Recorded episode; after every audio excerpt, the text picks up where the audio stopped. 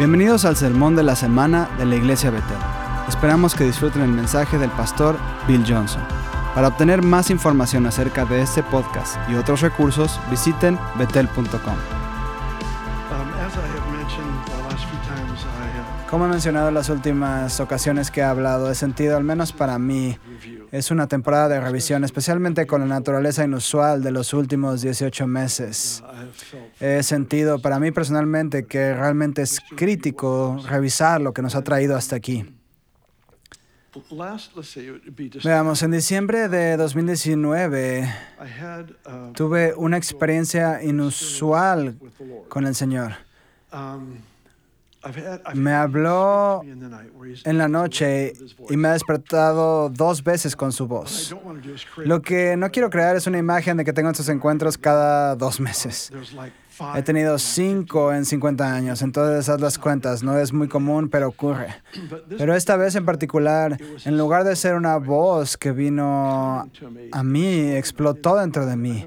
No sé cómo describirlo, pero fue lo que ocurrió.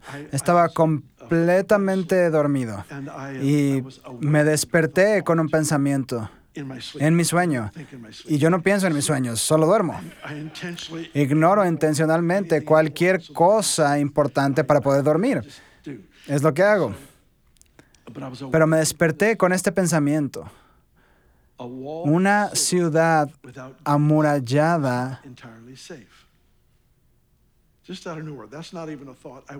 sin puertas no está del todo segura. De la nada, ni siquiera se me habría ocurrido a mí. Ciertamente no a esa hora de la noche. Una ciudad amurallada sin puertas me sobresaltó. Me desperté y me quedé acostado durante, no recuerdo ahora, voy a suponer fue entre una hora y media y dos horas.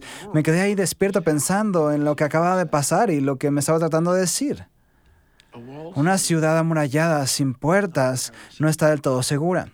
50 years ago. Hace 50 años, 48 años, cuando Ben y yo nos casamos, recuerdo que poco después de casarnos, me había propuesto estudiar dos libros específicos de la Biblia y entregarme al estudio de esos dos libros durante un largo periodo de tiempo.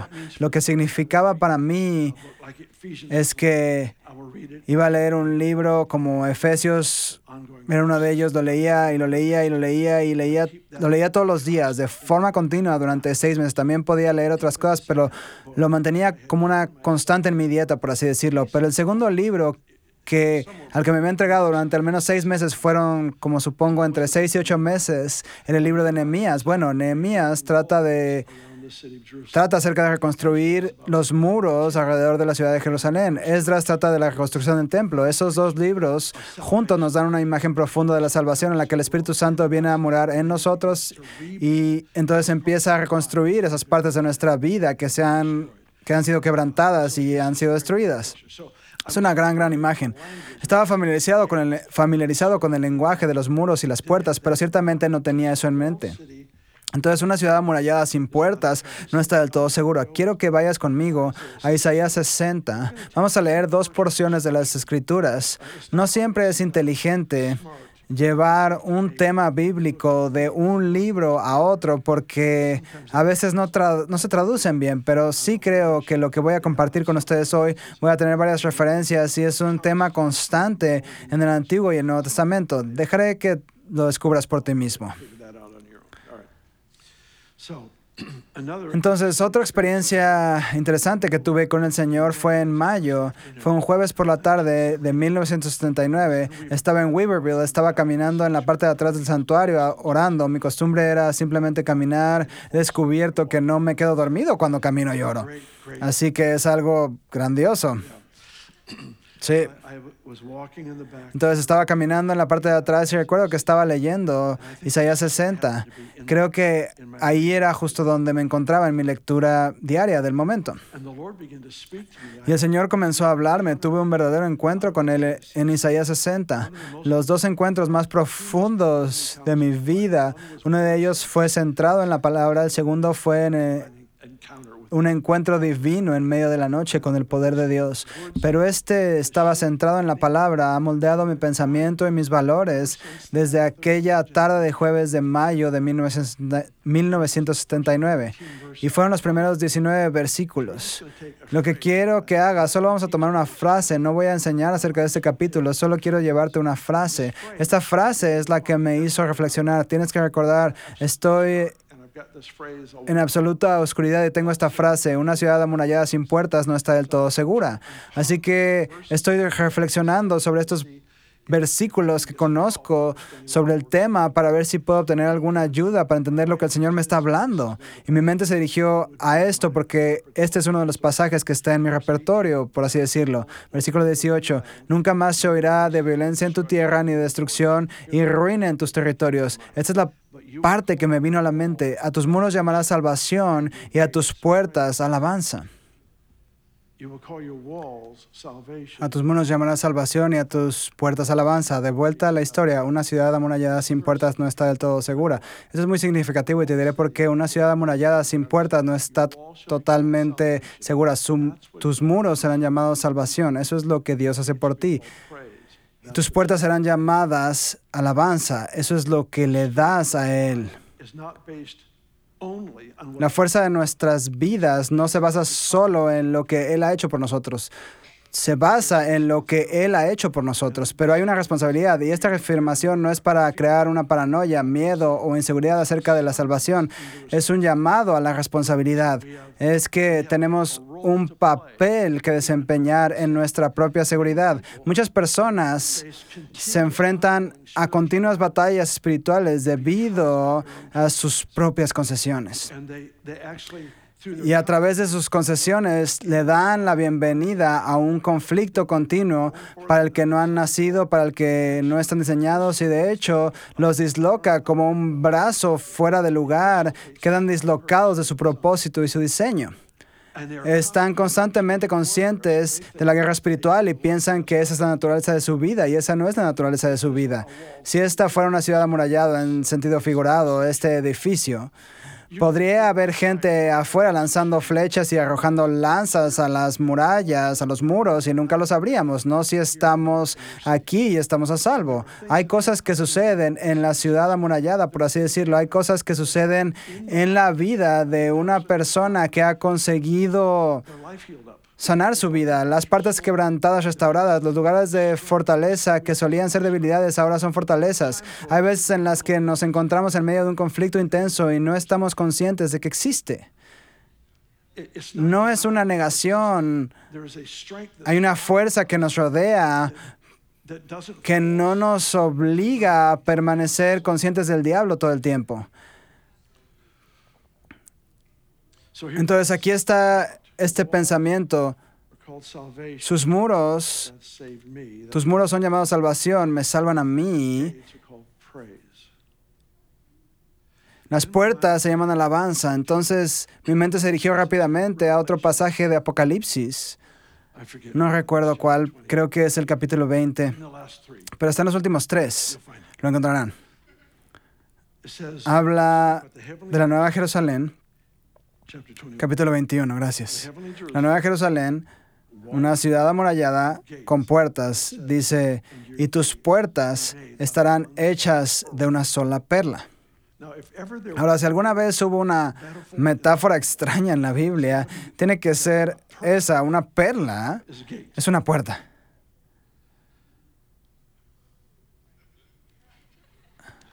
Una perla es una puerta. Así que tenemos esta gigantesca perla, 12 de ellas, en la ciudad de Jerusalén. Esas perlas son puertas. Así que ahora tienes que detenerte a pensar muy bien, ahora, ¿cómo se forman las perlas? Se forman a través de la irritación. Ah, así que la puerta de la alabanza, la puerta no se forma porque de alabanza por un aumento de sueldo en el trabajo es que en medio de la dificultad de alabanza.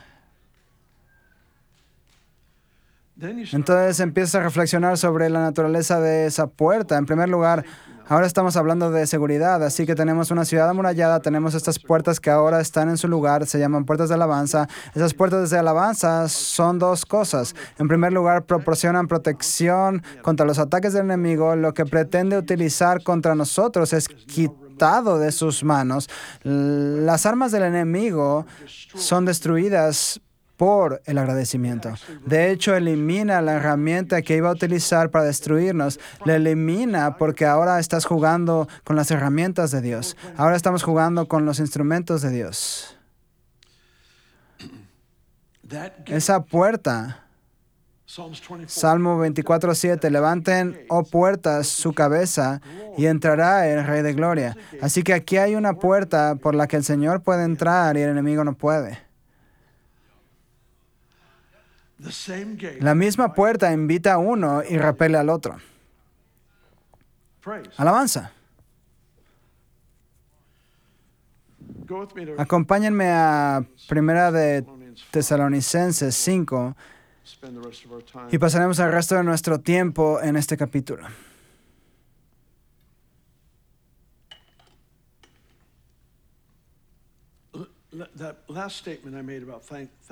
La última afirmación que hice sobre la acción de gracias y el agradecimiento lo hice un poco mal y voy a pero quiero desglosarla un poco más.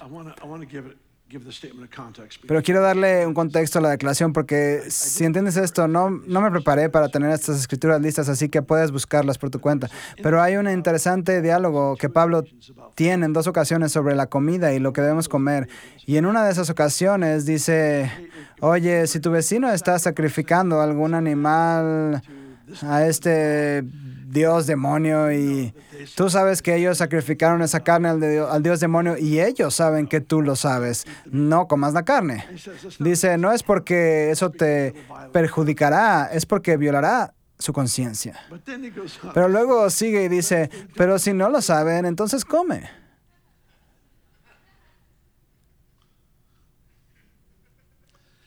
En otro lugar, Pablo dice, todo alimento que recibes con oración y agradecimiento está santificado. Sigue la lógica aquí. Así que aquí está este gran trozo de carne. Mi vecino acaba de ofrecérselo a algún dios. Él no sabe que yo lo sé, pero yo lo vi. Entonces me invitó a cenar. Y vi a estos poderes demoníacos que rodeaban este pedazo de carne mientras lo ofrecía en esta ofrenda. Y sé que el enemigo quiere destruirme a través de esto que estoy a punto de comer. Lo recibo en mi vida y doy gracias. Mi agradecimiento acaba de santificar lo que antes tenía el poder del enemigo para traer destrucción a mi vida. ¿Tiene sentido? El agradecimiento santifica. Así que cuando estés en medio de una situación horrible, agradece en medio de eso. No se trata de perseguir al diablo, se trata sencillamente de volver nuestro corazón hacia la celebración de quién es Dios en cada situación. Ancla nuestra alma a esa victoria absoluta que se nos ha prometido a cada uno de nosotros. Agradecimiento. Así que aquí tenemos esta porción de la escritura que De hecho, vamos a verlo en el versículo 16. Estén siempre gozosos, oren sin cesar, den gracias en todo. Recuerdo haber leído eso cuando era un pastor joven en los días de Weaverville. Recuerdo haber leído ese versículo diciendo, podría pasar el resto de mi vida, cada día del resto de mi vida, en esos tres versículos y tendría mis manos llenas. Tendría un trabajo a tiempo completo solo aprendiendo esas tres simples afirmaciones. Díganlo conmigo, estén siempre gozosos, oren sin cesar. En todo den gracias. Digámoslo todos juntos. Estén siempre gozosos, oren sin cesar, en todo den gracias. Vamos a decirlo otra vez. Estén siempre gozosos, oren sin cesar, en todo den gracias. No estoy seguro de que veamos el efecto del agradecimiento en el corazón humano o el agradecimiento en la atmósfera espiritual de los entornos de nuestra vida. there, there is a sanctifying, a cleansing, a purifying work that takes place simply. Hay una obra de santificación, una limpieza, una purificación que sucede simplemente con agradecer. ¿Por qué? Número uno, el agradecimiento es automáticamente una posición de humildad. El agradecimiento no es imponerle algo a Dios o a otra persona, es ir bajo y honrarlo a Él por lo que Él ha hecho. El agradecimiento está relacionado con los actos de Dios, las obras de Dios. uh, Dice acerca de Israel y Moisés, Israel estaba familiarizado con las obras de Dios, pero Moisés estaba familiarizado con sus caminos. Israel con los actos de Dios, Moisés con sus caminos. Hay una interesante graduación en la percepción y la experiencia en esas dos áreas. Muchas personas experimentan las obras de Dios, pero no saben nada de su naturaleza, de su persona. Y todas las revelaciones o experiencias de las obras de Dios son invitaciones para descubrir quién es Él. Moisés hizo esta oración, en realidad dijo, déjame conocer tus caminos, tus obras, tus caminos, para poder conocerte a ti. Déjame conocer tus caminos para que pueda conocerte. En otras palabras, Dios, quiero ver cómo eres, porque quiero seguir esa invitación hacia una relación, hacia un encuentro. En otras palabras, no estamos recopilando información para un examen, no estamos reuniendo información para pasar el examen. Estamos viendo destellos de cómo Él es, para que podamos tomar cada destello como una invitación, una puerta abierta u oportunidad para entrar en una relación. Cuando se reveló a Abraham como el proveedor, Jehová Jireh, no fue para que tuviera un enfoque teológico más completo con respecto a los recursos de Dios. Se estaba revelando como aquel que estaba a punto de proveer para que en lugar de que él sacrificara a Isaac, había un cordero atrapado en un arbusto. El punto era, Dios ha proveído, ha sido revelado, esa provisión debía ser experimentada. La acción de gracias te llevará a lugares a donde nada más puede llevarte. Te llevará a lugares en Dios.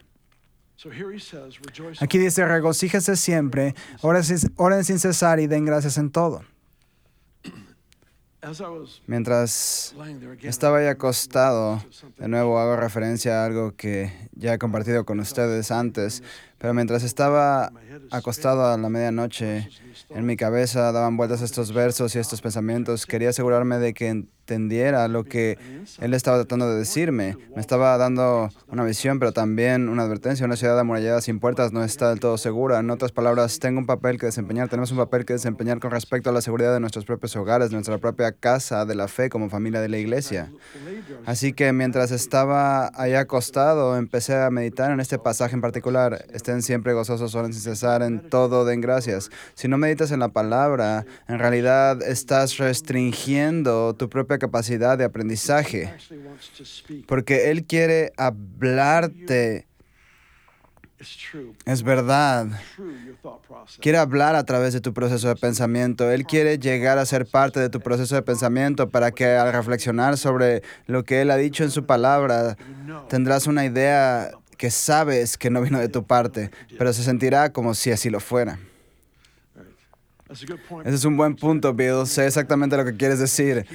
Lo sé, sigue trabajando en ello. Estén siempre gozosos, oren sin cesar, en todo den gracias. Así que mientras estaba acostado ahí, empiezo a tener esta sensación de que la clave entonces para la salud emocional es regocijarse siempre. La clave para la salud emocional. Esto es lo extraño de todo esto. De hecho, permítanme hacer referencia a la acción de gracias porque será más visual. No soy un gran golfista, hace años que no voy. Tengo algunas historias divertidas sobre mi experiencia en el golf, pero de todos modos, utilizo esto como una analogía. La pelota está aquí. En el suelo, movemos el palo hacia atrás, golpeas la pelota y sigue hacia arriba. Este es el ayer cuando pones el palo atrás, este es el hoy cuando golpeas y el impulso te muestra hacia dónde te diriges en el mañana. No sé si eso tiene sentido. Mueves el palo hacia atrás, golpeas la pelota. El palo no cambia de dirección, continúa en la misma dirección, creando un impulso. Cuando uno agradece, Dios, me has provisto cuando no lo merecía, tomé decisiones tontas financieramente, me cubriste de todos modos, tú proveíste, has sanado mi cuerpo, Dios, utilizaste al médico en este momento. Estaba en crisis aquí, esperaba que te apareciera de cierta manera, no lo hiciste, pero nunca me dejaste y me llevaste de la mano hacia el triunfo. Pasas por todas estas cosas, ¿qué está pasando? Estás repasando tu ayer y la fidelidad de Dios y automáticamente captas el sentido de hacia dónde vas. Tiene sentido, automáticamente captas una estación de este es mi mañana. ¿Por qué? Porque antes de que hay un problema, Él crea una solución. Una de las cosas más sorprendentes de la escritura para mí es donde dice Jesús fue crucificado antes de la fundación del mundo. Jesús fue crucificado antes de la fundación del mundo. Así que antes de que existiera todo lo creado, incluyendo a los humanos, Él fue crucificado. La cuestión es que antes de que existiera un pecado, ya había un Salvador. Antes de que hubiera un problema, ya había una solución. Entonces, ¿qué es lo que se te puede ocurrir en tu vida para lo que Él no tenga ya una solución? El motivo del agradecimiento es realmente sorprendente. El agradecimiento es lo que ayuda a crear esperanza. ¿Sabes lo que es la esperanza? La esperanza es cuando la mejor definición que he visto de la esperanza bíblica, no de la palabra cultural esperanza, la mejor definición que conozco es la alegre anticipación del bien. Alegre estar emocionado ahora por lo que está a punto de suceder. Lo que significa es que la esperanza nos da la oportunidad de disfrutar del beneficio emocional de un milagro antes de que este ocurra.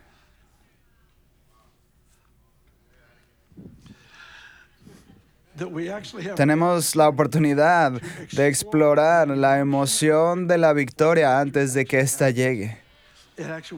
De hecho, nos alimentamos de la emoción de la victoria. La esperanza nos da acceso a eso y es la acción de gracias la que crea ese impulso. Así que aquí tenemos esta cuestión. El regocijo es una clave para la salud emocional. El regocijo en, en cualquier situación, en todas las situaciones. Creo firmemente que este tipo de expresiones requieren una respuesta física. Requieren una respuesta física. No dice en la palabra, griten de alegría a todos los extrovertidos. Y todos los introvertidos tengan pensamientos felices. Estoy bien con eso. Estoy bien. Simplemente tengan un sentimiento cálido con respecto a mí. Estoy bien. Con eso puedo trabajar. No dijo eso. Dijo, griten de alegría. Griten de alegría y punto. Hay algo en el expresarse que cambia nuestra capacidad de experimentar lo que Dios está haciendo y lo que Él está a punto de hacer. Hay algo que se transforma en nosotros a través de la obediencia física externa. A veces es arrodillarte, a veces es ponerte con la cara en el suelo, a veces es levantar las manos, a veces es danzar.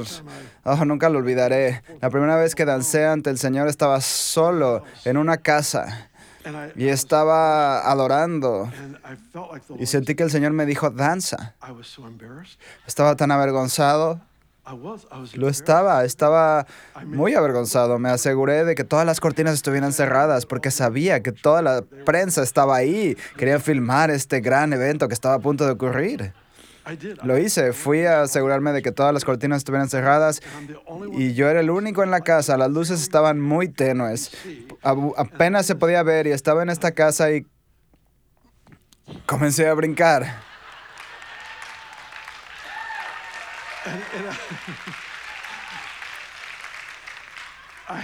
Tengo que admitir que me sentí bien por dentro. Así que lo hice una y otra y otra vez y finalmente ya no me importaba lo que pensaran los demás. Pero en ese momento me importaba mucho. Tenía que haber algún tipo de respuesta física.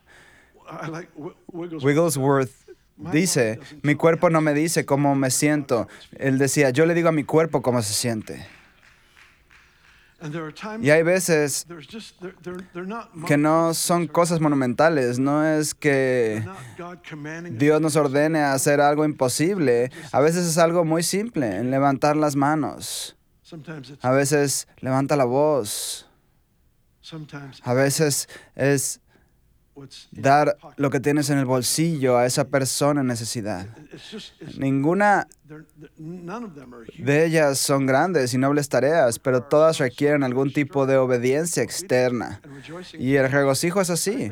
Creo que alegrarse requiere una- de una gran fe. Creo que es más fácil agachar la cabeza y cantar una canción sobre el valor de Dios que lo que es celebrar su valor. Porque en realidad tienes que tener algún tipo de confianza de que eres aceptado para regocijarte. Y él dice, regocíjense siempre.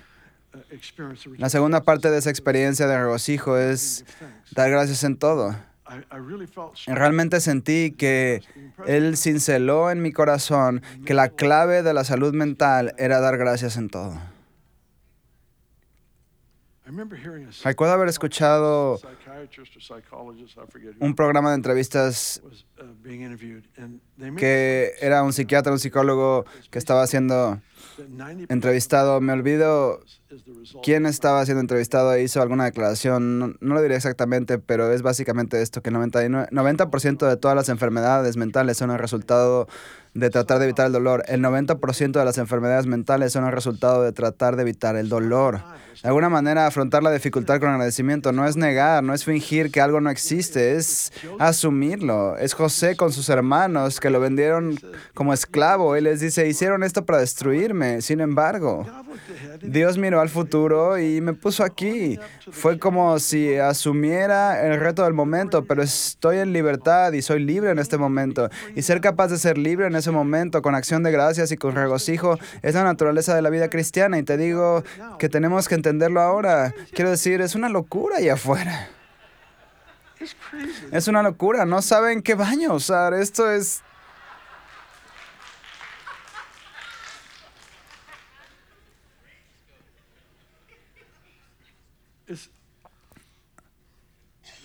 Oh, started. no me hagan empezar. Esta es la cuestión. Si me muevo en ofensa, entonces voy a luchar el desafío con sus herramientas, que nos pone en una igualdad de condiciones. Siempre que luchas contra el diablo en su campo de batalla, pierdes. Es entrar en la dimensión de los dones de la gracia de Dios, donde me niego a vivir en ofensa, pero también me niego a vivir de manera irresponsable. Reconozco que carne y sangre no son mis enemigos. Esta persona crea una mentira, pero que yo le grite no va a hacer que deje de creer una mentira. Que yo acuse o haga lo que sea no arreglará nada, solo ayuda a la persona a sentirse mejor por un momento, hasta que llegue la convicción de Dios.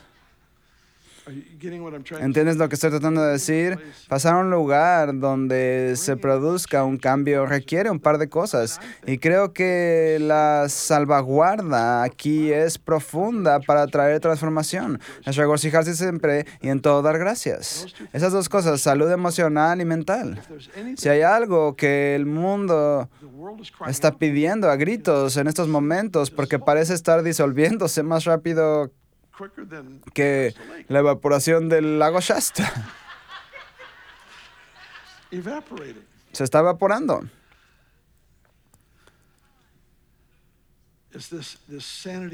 La cordura de la vida, esta salud mental y emocional, y sin embargo tienes una pista interior. No quiero decir que seas mejor que, no me refiero a eso de ninguna manera. Es decir, prueben el favor de Dios, porque será útil para llevar a otros a esa misma bendición, útil para llevar a otros a esa misma mente sana y corazón sano. Estén siempre gozosos, oren sin cesar, en todo den gracias. Por lo tanto, una clave para la salud emocional es regocijarse siempre, dar gracias en todo. Eso es clave para la salud mental. Y la última es orar sin cesar.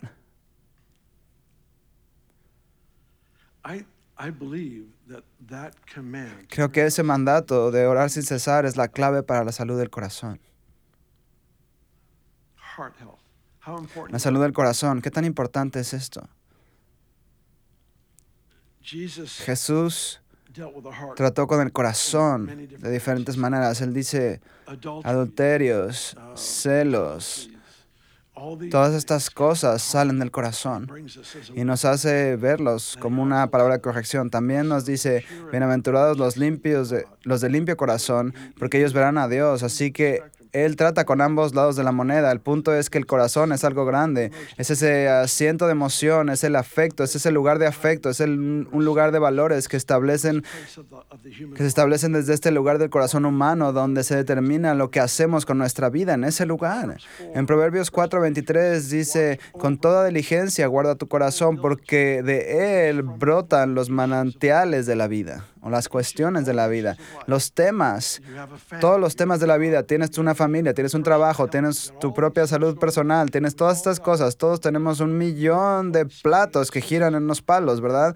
Y todos estos asuntos de la vida velando por esta única cosa. Es como tener una luz indicadora de servicio en tu tablero.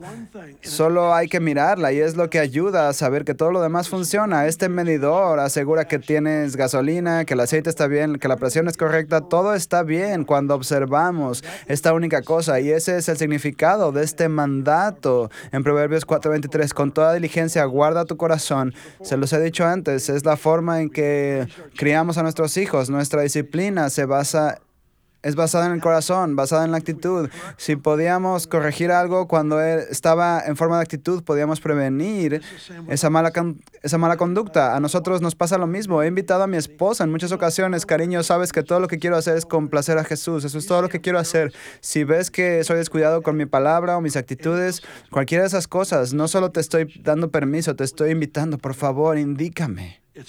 Estoy decidido a reconocer y arrepentirme. Si cualquiera de esas cosas pasan, pero te invito, por favor, a que me lo señales, porque no quiero eso en mi vida. Con toda diligencia, guarda tu corazón. Haz un esfuerzo extra con respecto a esta cosa. ¿Por qué? Porque afecta todas las áreas de tu vida. Así que aquí está lo que creo que es el mandato del Señor que nos mantiene en el lugar de gran fortaleza en lo que respecta a nuestro corazón. ¿Qué es lo que queremos? ¿Los adulterios, envidias y celos del corazón o los puros de corazón que ven a Dios? Esto es obviamente lo que queremos. Y Él dice esto, dice, oren sin cesar. En otras palabras, considera la oración como, un, como tu permanente ocupación principal.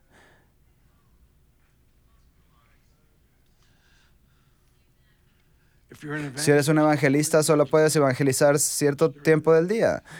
Si oras por los enfermos, solo puedes orar por ellos hasta cierto punto. Si eres un profesor de escuela, solo estás en el aula durante cierto tiempo.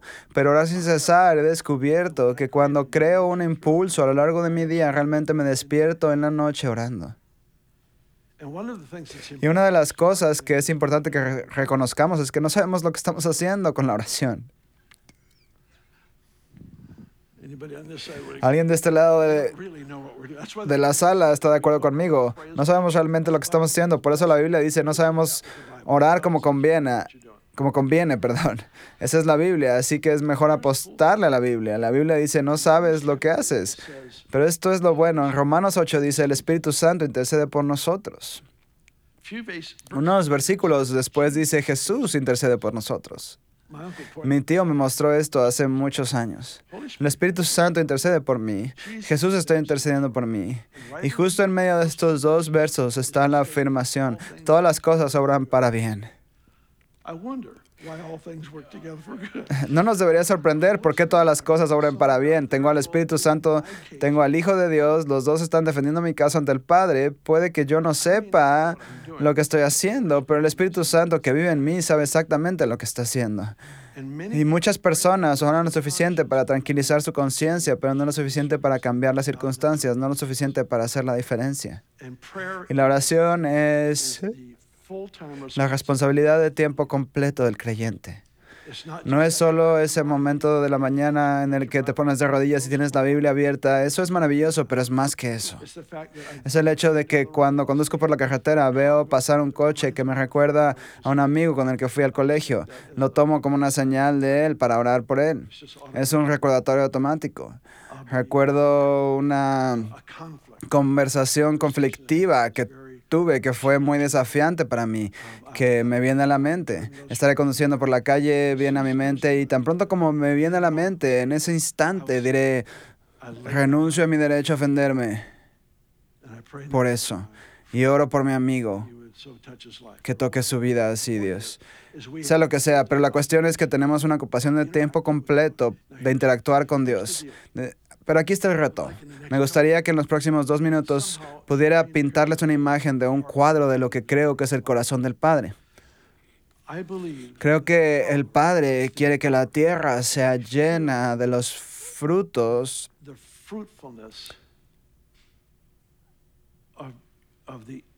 en respuesta a tus oraciones. En otras palabras, fuiste diseñado para encontrarte con el creador de todo, el dador de vida, encontrarte con Él y hacer una petición y solicitud, hacer decretos y proclamaciones. Y como resultado, ver cambiar el curso de la historia y las respuestas de Dios rociadas por toda la tierra, que haya un fruto. Creo que todavía no ha llegado al corazón y a la mente lo mucho que Dios desea el fruto. Él busca el incremento, Él busca incrementar las cosas más simples. Saben, los talentos. Administraron talentos y las minas. miners got 10 more. Administraron las minas y consiguieron 10 más. Las- la persona que no lo usó lo enterró y el Señor dice, ¿por qué no lo pusiste en el banco? Al menos habrías conseguido un interés. En otras palabras, busco un incremento. Dios no te va a dar ideas para... Dios no te va a dar ideas para que la oración aumente tus conocimientos. Las revelaciones para la oración son para hacerte más fructífero. Dios no nos va a dar revelaciones para la oración para que podamos escribir un libro sobre la oración. Es para hacernos fructíferos, para que la tierra se llene del fruto de las respuestas a la oración de los santos. Que esta situación era imposible y Jesús la cambió. Esta familia estaba tan destruida que nunca podría recuperarse, pero la misericordia de Dios vino y han sido sanados. Este negocio ya estaba perdido y Dios lo resucitó. Casa tras casa, situación tras situación. ¿Por qué? Porque alguien que ama a un padre está dispuesto a orar hasta que él muestre cómo orar.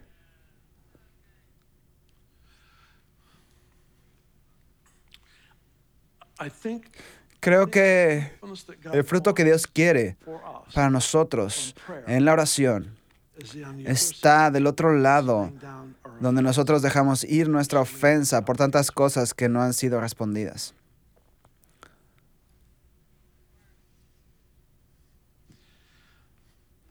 La oración es una interacción con una persona donde somos cambiados. Ese es el punto. Si me tomo una hora para orar y no salgo de esa hora transformado, entonces no estaba orando, me estaba quejando. Es un compromiso con una persona. ¿Por qué? Porque estoy aprendiendo a pensar como Él. ¿Cuántos saben que pueden orar la misma oración mil veces sin que nada pase y cuando la oran? Mil y una se produce ese avance? En ese, en ese momento en el que Jesús dice, tira la red del otro lado, vamos a hacerlo juntos. Sé que lo hiciste toda la noche, pero hazlo una vez más. A veces se trata de hacerlo correcto una vez más, pero esta vez lo hiciste en la presencia. Esta vez lo hicimos por mandato del Señor. Esta vez su mano estaba en mi mano haciendo lo que estábamos haciendo, que lo que estábamos haciendo fuera efectivo y poderoso. Eso es la oración. Es la invitación de Dios a entrar en un lugar en el que realmente hacemos una diferencia en el curso de la historia porque oramos. Aquí está, regocíjate siempre, ora y no te detengas. Y en todo, da gracias. Salud, salud mental, salud emocional, salud del corazón. Y los puros de corazón verán a Dios. ¿Por qué no se ponen de pie? Vamos a orar juntos.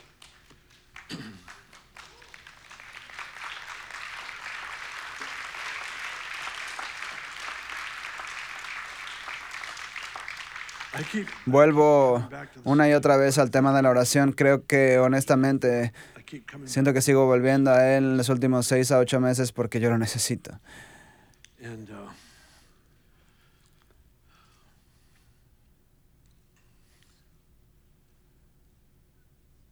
I keep I Y sigo vislumbrando el corazón de Dios. Y no puedes dejar de orar cuando ves su corazón.